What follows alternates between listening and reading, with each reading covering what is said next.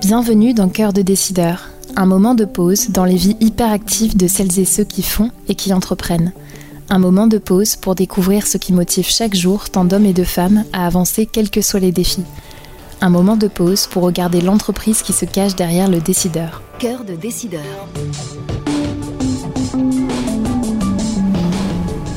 Dans cet épisode, nous recevons Thibaut Greza. Bonjour.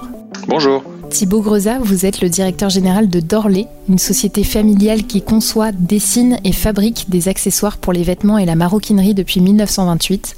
Dans cet épisode, nous parlerons de votre parcours, de la façon dont vous avez repris les rênes de cette entreprise créée par votre arrière-grand-père, puis dirigée par votre père, de l'innovation que vous y avez apportée et de vos défis à venir. Pour démarrer cet entretien, pourriez-vous commencer par vous présenter? Oui, bien sûr. Alors, je suis originaire de Meaux, en Seine-et-Marne. Euh, j'ai 38 ans. Euh, je suis marié et j'ai euh, trois enfants, deux petites filles de 9 et 7 ans et un petit garçon de 2 ans. Quel a été votre parcours avant d'intégrer la société? Donc après un bac ES, j'ai intégré une prépa, une prépa HEC sur Paris en, deux ans pour après passer les, concours des, grandes écoles. Et j'ai rejoint l'ISC, l'ISC à Paris pour trois ans. Avec euh, donc une première année en cursus, euh, on va dire très très commun général, euh, une deuxième année au Canada pour pour justement travailler travailler l'anglais, s'ouvrir un peu sur d'autres horizons, et puis j'ai terminé sur une spécialisation entrepreneur en troisième année avec un, un, stage de six mois et on va dire six mois de, de théorie, notamment pour, travailler sur la création d'une entreprise puisque c'était l'objectif de, ce cursus de six mois, c'était de, pouvoir euh, euh, monter un, business plan pour la création d'une société. Et euh, voilà, pour pour la petite histoire, c'était l'idée était de créer une plateforme qui pourrait mettre en relation en fait les, porteurs de projets et les investisseurs, qu'ils soient business angel ou ou, ou, ou étatiques par exemple. Donc voilà, c'était un, cursus très très commerce euh, avec euh, avec l'idée aussi pour moi euh, d'aller euh, d'aller sur une formation aussi euh, très très orientée vers la vente pour pour la suite de ma carrière. Alors ça veut dire qu'à ce moment-là, l'idée n'était pas forcément de, rejoindre Dorley tout de suite. Est-ce que c'est une envie qui a mûri progressivement? Comment ça s'est passé?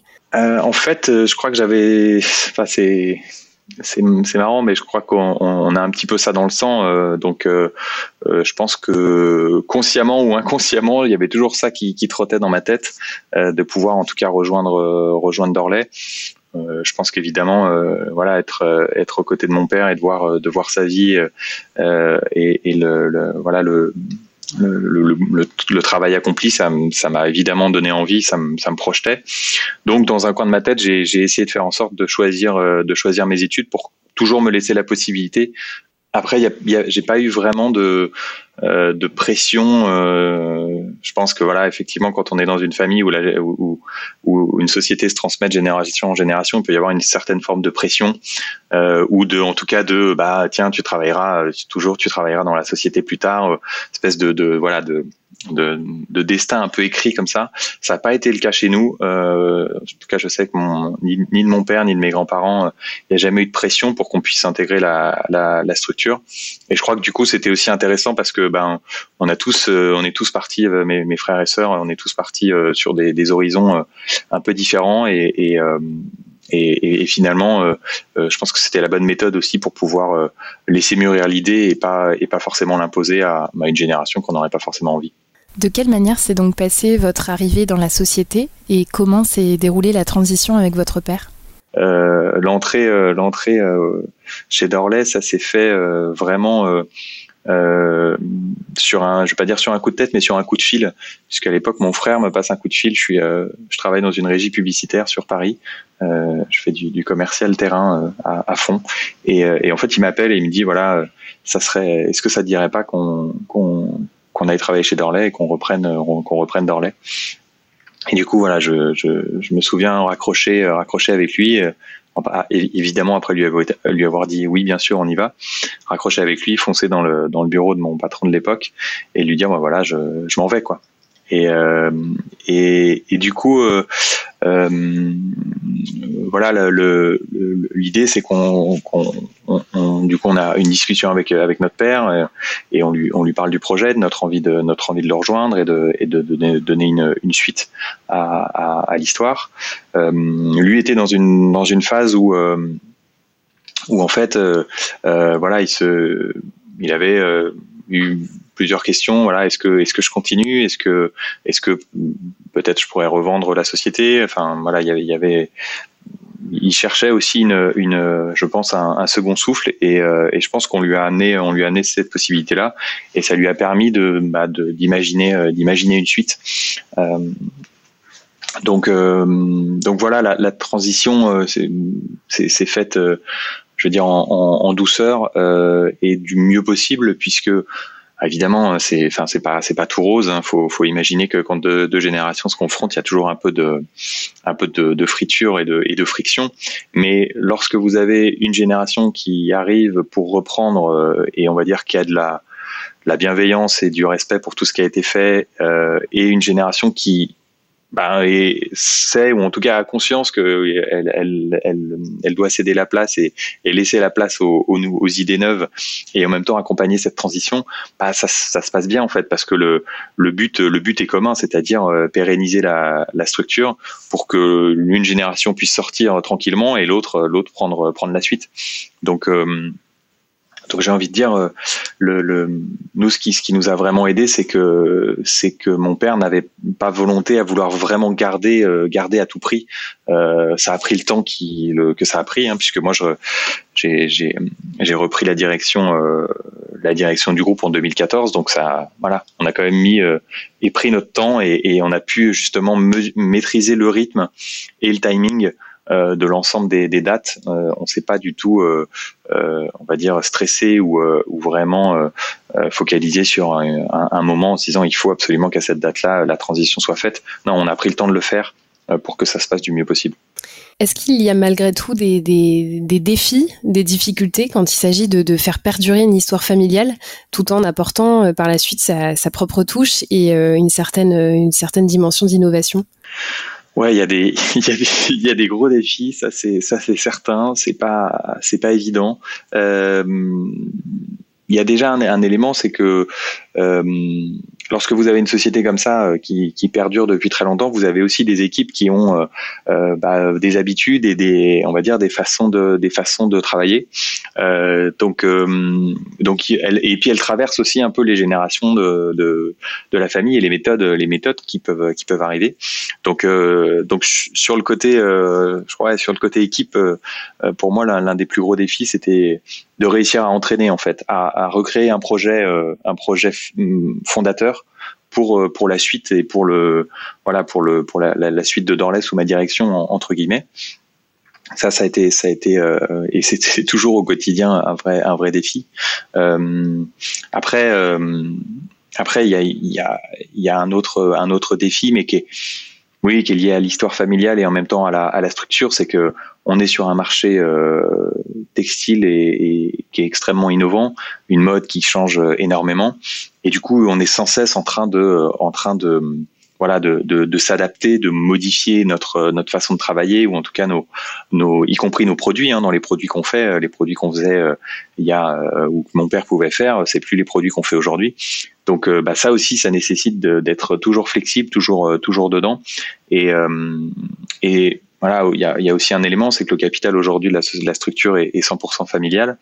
Et ça, ça nous permet aussi d'avoir d'avoir une certaine une certaine capacité à pouvoir se remettre en question très vite et pouvoir se voilà se, se rénover changer changer de cap sans pour autant avoir de pression de, de financier ou de fonds d'investissement derrière. Quels sont les grands indicateurs de performance de Dorley aujourd'hui, que ce soit en, termes de chiffre d'affaires, d'effectifs ou encore de, positionnement sur, euh, sur le marché? Alors aujourd'hui, on, réalise un chiffre d'affaires de 9 millions d'euros et pour euh, pour à peu près 40 personnes dans le dans le groupe. Euh, je crois que c'est assez difficile de, définir une on va dire une part de marché, mais mais on va dire qu'on est on est quand même un acteur majeur du, secteur français. Voilà, on, peut dire qu'il y a trois quatre trois quatre acteurs principaux et, on en fait partie. on a on a un nom à l'international également. on est reconnu pour la qualité de nos produits, pour la créativité c'est certain. Euh, je vous parlais des années 2000 et du et vraiment du lancement de notre studio créa et, bureau design. Euh, c'est une vraie une vraie force, une vraie valeur ajoutée. Et, euh, et voilà, plusieurs marques internationales. Je parlais de Tommy Hilfiger par exemple, nous font confiance sur ce type de projet. En 2016, euh, Dorley a lancé un projet intitulé Wild afin d'inciter le secteur à, limiter l'impact environnemental de la production de textiles euh, sur, euh, sur la planète. Quelles sont les initiatives concrètes de votre entreprise en la matière? Alors, ce qu'on ce qu'on a essayé de faire, euh, déjà, on est une on est une entreprise durable dans le sens où où, où, l'idée, euh, enfin, l'entreprise se transmet de génération en génération, donc il y a, y a, quand même une vraie volonté d'essayer de voilà de, de, de, de, créer quelque chose qui, qui dure dans le temps. On fait aussi des accessoires qui essayent de durer dans le temps. Non, mais au-delà de ça, ce que ce qu'on essaye de faire, c'est vraiment d'intégrer notre politique RSE du début du début de la chaîne jusqu'à la fin, c'est-à-dire vraiment euh, intégrer tous les paramètres euh, d'innovation, de, de, réduction des énergies, des consommations d'énergie dans la conception du produit, dans sa fabrication, c'est-à-dire qu'avec les usines de fabrication, on va aller étudier leur, euh, leur, leur process de fabrication et essayer de les accompagner pour qu'on puisse euh, petit à petit euh, réduire ou trouver des solutions pour réduire les impacts. On va les suivre au niveau environnemental et aussi au niveau social pour, pour essayer d'avancer. En interne, on va le, on va le faire évidemment à, l'échelle des structures, euh, qu'on va aller travailler euh, euh, sur nos déchets, sur nos consommations d'eau, nos consommations d'énergie. De, on va, on va évidemment travailler là-dessus. Et, et après, le, voilà, je, je, parlais de la conception du produit. Ce qu'on essaye aussi de faire, c'est d'apporter des solutions dans nos produits qui soient, euh, qui soient les plus, euh, les plus écologiques possibles.